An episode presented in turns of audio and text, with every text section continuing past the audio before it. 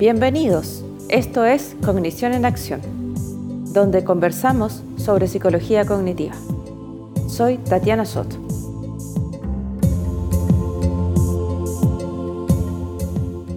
Hola, hoy día los invito a reflexionar en base a una pregunta que he visto en varios medios de Internet eh, relacionados con la terapia en línea y si son efectivas y si es posible realizarlas en el contexto eh, mundial de la pandemia de COVID-19.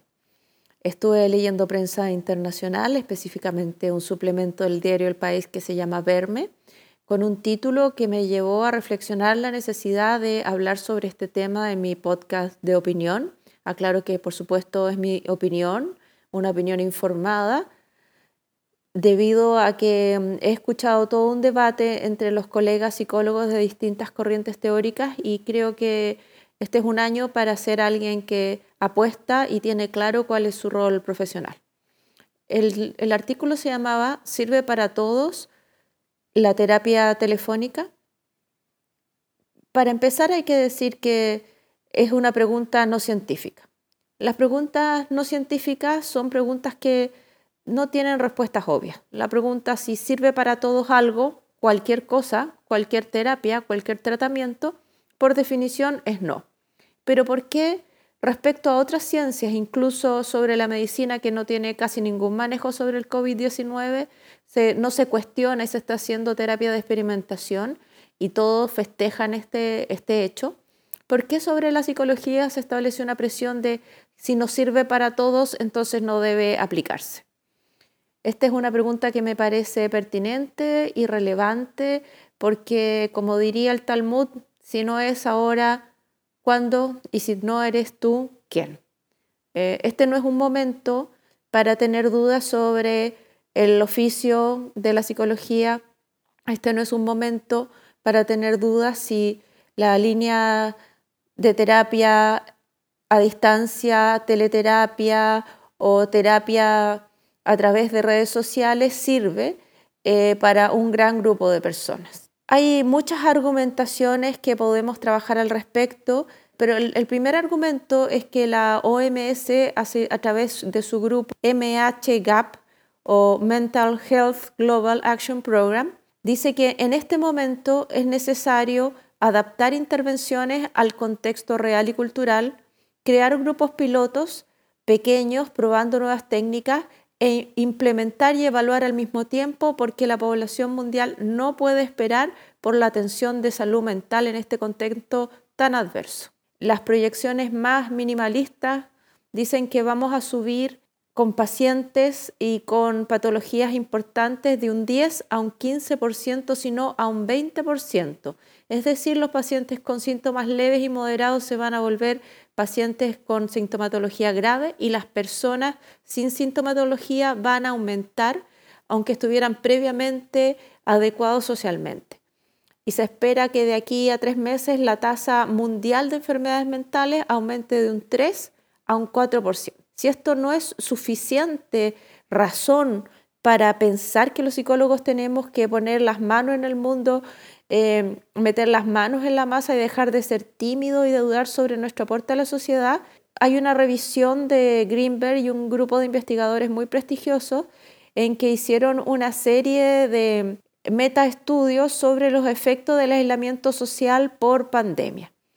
Eh, dicen que por lo bajo vamos a tener síntomas de estrés postraumático, confusión y rabia que los principales estresores son la duración de una cuarentena mayor a 10 días. Repito, mayor a 10 días. Llevamos mucho más que 10 días. Miedo a la infección. Imagínense, miedo a la infección. Tenemos todo el planeta infectado de miedo. Pérdidas financieras, inadecuadas condiciones de provisión de los servicios de salud, inadecuada información y estigmatización de los enfermos y sus familias. O sea, estamos en una tormenta perfecta de separación de los seres queridos, de pérdida de la libertad, de incertidumbre sobre el futuro y el contagio.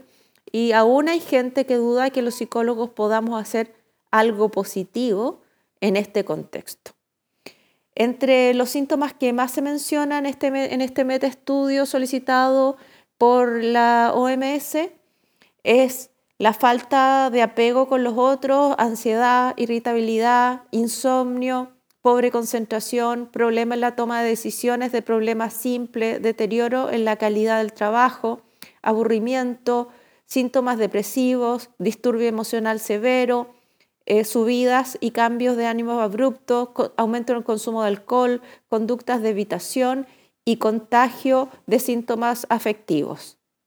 Además de sintomatología propia de, eh, de las infecciones como aumento de los cuadros de trastorno obsesivo compulsivo a través de excesivo lavado de manos, evitación de multitudes y que tenemos grupos específicos de riesgo, especialmente con factores previos, especialmente todos los jóvenes entre 16 y 24 años, las personas con menos educación, las mujeres, las mujeres con un hijo y las personas con enfermedades previas y que estos efectos, si no son tratados hoy, van a durar tres años.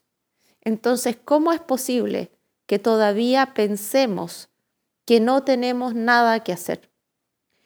Hay un estudio eh, súper interesante que habla de que las líneas de soporte telefónico que son lideradas generalmente por enfermeros o técnicos en, salud eh, son muy efectivas, porque mientras más rápida la respuesta, más rápida la acogida social, disminuyen muchísimo los efectos de largo plazo, incluyendo la ideación y la conducta suicida. También hay otras líneas de investigación cognitivistas que nos hablan de la importancia del altruismo, de darnos un lugar en el mundo para ayudar a los otros y no solo estar autocentrados mirándonos a nosotros mismos, que por supuesto nos hace muy mal. Y también hay mucha investigación cognitiva sobre grupos de apoyo en situaciones de crisis. Entonces, ¿por qué todavía estamos dudando de iniciar procesos terapéuticos en línea? Ese es el tema de nuestro podcast de hoy.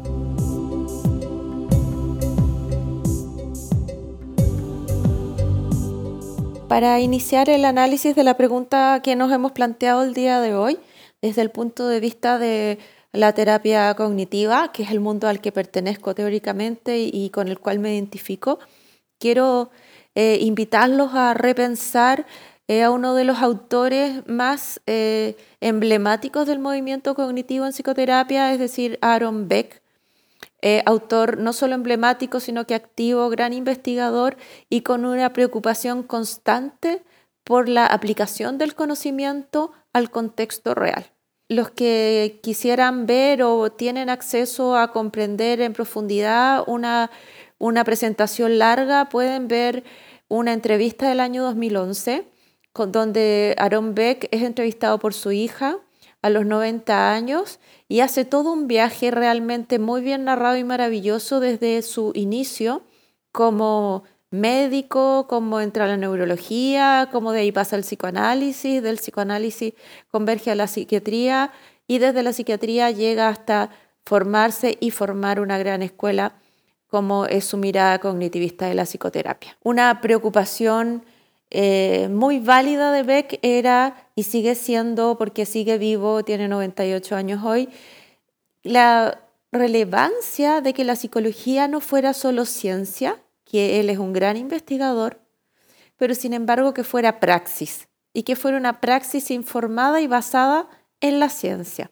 Esa es una característica que personalmente me enorgullece mucho de la práctica cognitiva, que siempre busca mantener el espíritu de sus fundadores y diferenciarse por hacer seguimiento y por medir el impacto de sus acciones.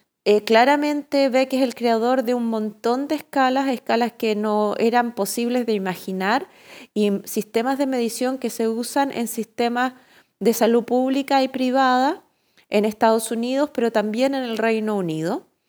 Y la clínica cognitiva que él propone con su evolución hasta, hasta, la actualidad, porque él sigue evolucionando teóricamente y es un terapeuta muy autocrítico y muy rico en su discurso teórico, está directamente orientada a generar dispositivos que sean adecuados a las necesidades de la población. Entonces tenemos la, escala de detección de ideación suicida, que es un clásico, o tenemos las distintas escalas para medir ansiedad, la escala de depresión, etcétera, que no existirían sin la terapia cognitiva y que son de uso internacional y que con ellas se investiga y se mide muchos estándares internacionales de salud mental. Aaron Beck eh, se preocupa del futuro de la psicoterapia en los últimos 10 minutos de la entrevista que yo les comento y plantea una serie de investigaciones de, de personas que siguen su línea de investigación, especialmente en el Reino Unido, que funcionan en el sistema que se llama Healthy Minds, que es un sistema universal de psicoterapia destinado a mejorar la calidad de vida de la población inglesa desde el año 2008, donde tanto científicos como miembros del Parlamento concuerdan que la salud mental es un derecho. Y usan una frase que me encanta decir porque dicen que cuando una persona se quiebra una pierna, va a un hospital y la sanan. ¿Y qué pasa cuando una persona se quiebra el alma o se le quiebra la vida? ¿Por qué no hay mecanismos para sanarla? Entonces, bajo este argumento se crea un programa que es un experimento social, como lo plantea el New York Times en un artículo del año 2017, donde ya se han atendido 537 mil personas. 537 mil personas es quizás toda la población que se ha atendido en el ámbito psicológico en un país entero, en toda la historia de la psicología en ese país. Y muchos de los recursos que usa este programa, que se llama el programa de acceso a la salud mental en Inglaterra, IAPT, por su abreviación, se basa en un dispositivo de terapia telefónica de baja intensidad o un dispositivo de terapia de aplicación remota. Estamos hablando de algo que ya existía previo a la pandemia y que en este momento estoy segura que es de mucha, muchísima importancia. Este sistema que Beck describe muy bien porque él estaba en constante intercambio con los autores y los gestores de este sistema, se planteó una pregunta radical que a mí me encantaría que ustedes repensaran conmigo.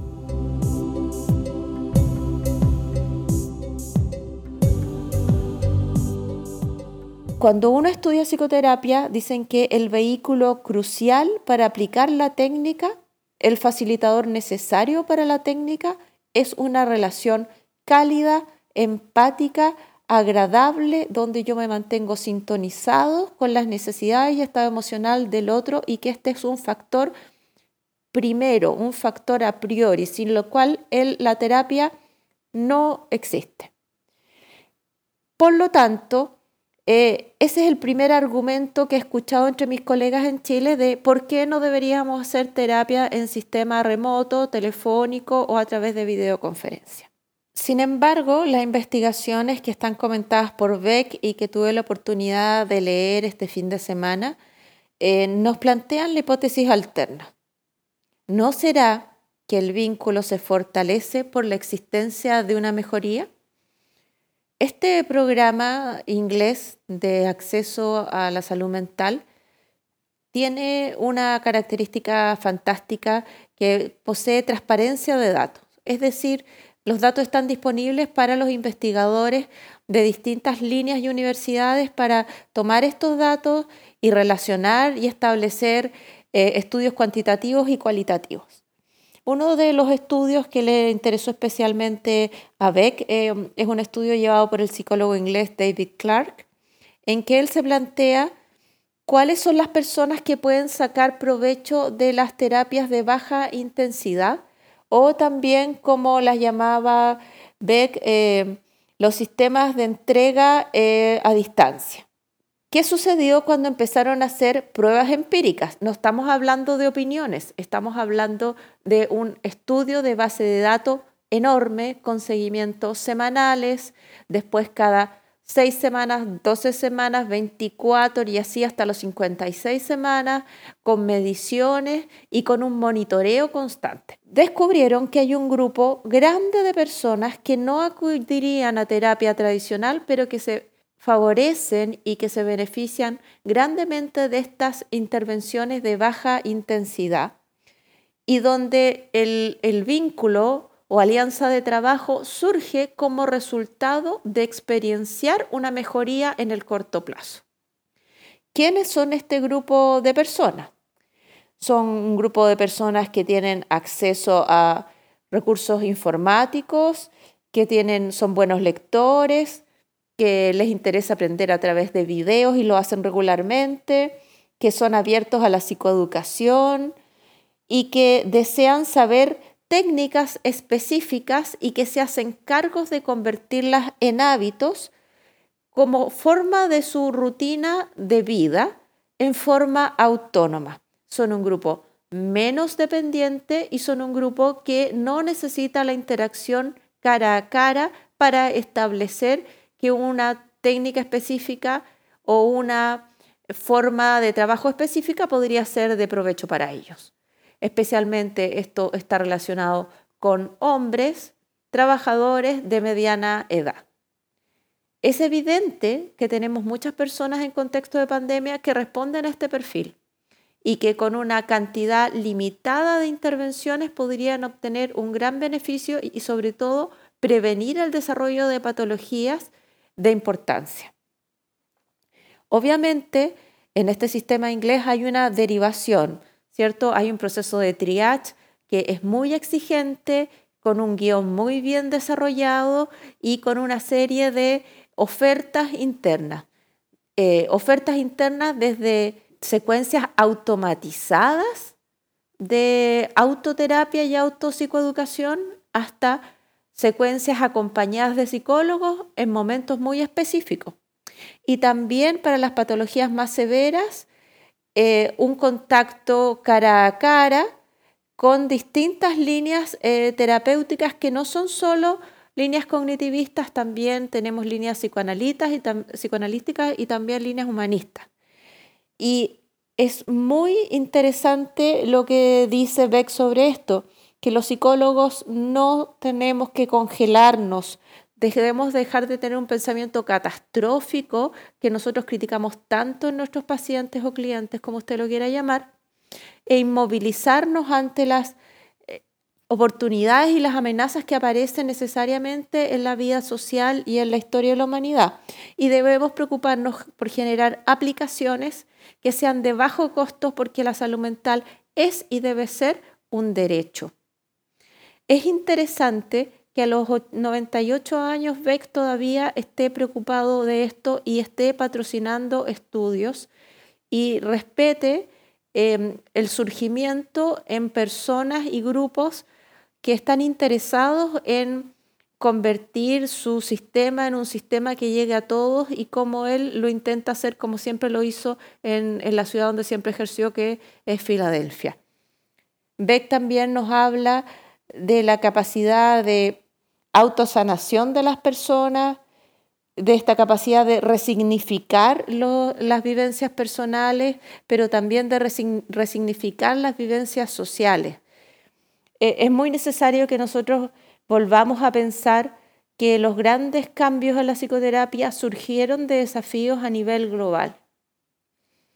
Pensemos cuando ve que estaba ejerciendo, él nace en 1921, entonces él ya está, es médico y está en el periodo de la, de la Segunda Guerra Mundial, en un periodo de posguerra, tiene una gran cantidad de traumatizados, tiene personas que no responden al tratamiento psicoanalítico ni individual ni grupal, y aunque él era un psicoanalista entrenado, se plantea cómo puede servir a estas personas que necesitan su ayuda y decide desafiar todo lo establecido planteándose un esquema de terapia breve.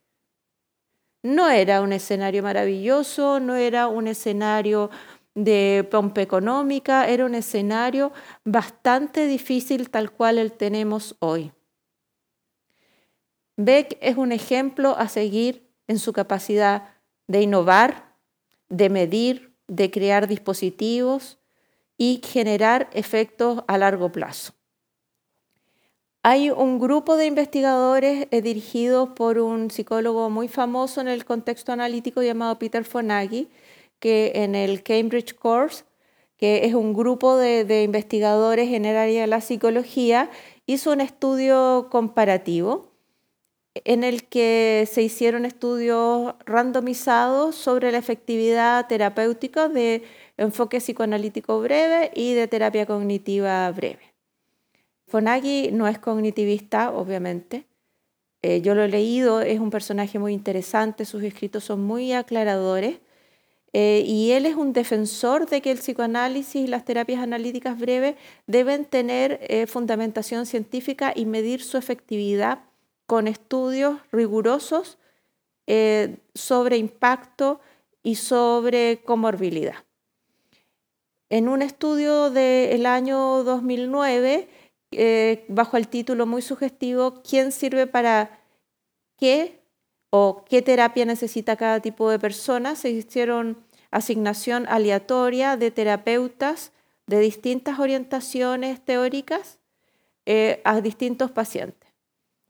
Y los terapeutas cognitivos, cuando se les asignaban pacientes al azar, mantenían su buena tasa de recuperación exactamente igual que si ellos hubieran escogido los pacientes. Eh, Peter Fonaghi se hace una crítica y empieza a cuestionar qué de los dispositivos de la psicología cognitiva hay que rescatar, pregunta Peter Fonaghi y llega a la conclusión de que la psicología cognitiva no solo se enfoca en procesos de largo plazo, sino también en los resultados de corto plazo, retroalimentando a la persona y aumentando su autonomía tempranamente en el contexto terapéutico. También de la existencia de protocolos rigurosos y de entrenamiento de los terapeutas y de estudios de seguimiento cuantitativo y no solo cualitativo de los resultados y llama a los terapeutas de distintas líneas no cognitivas a tomar estas buenas prácticas de la psicología cognitiva. Absolutamente eh, preciso y certero la autocrítica de Fonaghi, un gran autor inglés, y realmente los ingleses están haciendo historia respecto a la terapia masiva en línea. Eso es todo por hoy. Pensemos en cómo ayudamos a los personas de nuestra sociedad, cómo nos ayudamos a nosotros mismos, no seamos tímidos, ni creamos que debemos esperar más evidencia científica, porque como dijo Skinner, la psicología siendo una ciencia también es una praxis, y la praxis se hace en la realidad social. Muchas gracias por escuchar Cognición en Acción.